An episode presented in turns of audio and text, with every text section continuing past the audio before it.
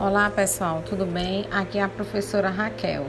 Em relação às nossas atividades da disciplina de biossegurança, é, nós vamos trabalhar com os mapas mentais. Esses mapas mentais podem ser construídos na ferramenta que vocês quiserem. Escolham aquelas que vocês têm mais habilidades para manusear.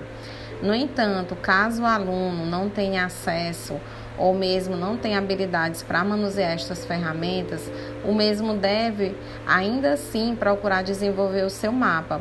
Procure fazer esse mapa da maneira como você conseguir fazer, é, com papel, é, com caneta, com lápis, enfim. Faça esse mapa de maneira manual, tire a foto e encaminhe normalmente para a plataforma.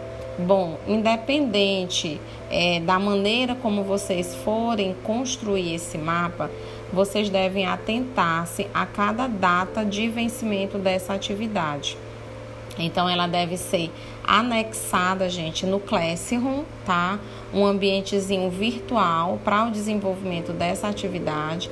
Vocês vão lá ao lado direito em anexar atividades e encaminhar automaticamente eu já vou conseguir ter o acesso e ter um controle melhor é, das atividades que cada um de vocês vem desenvolvendo.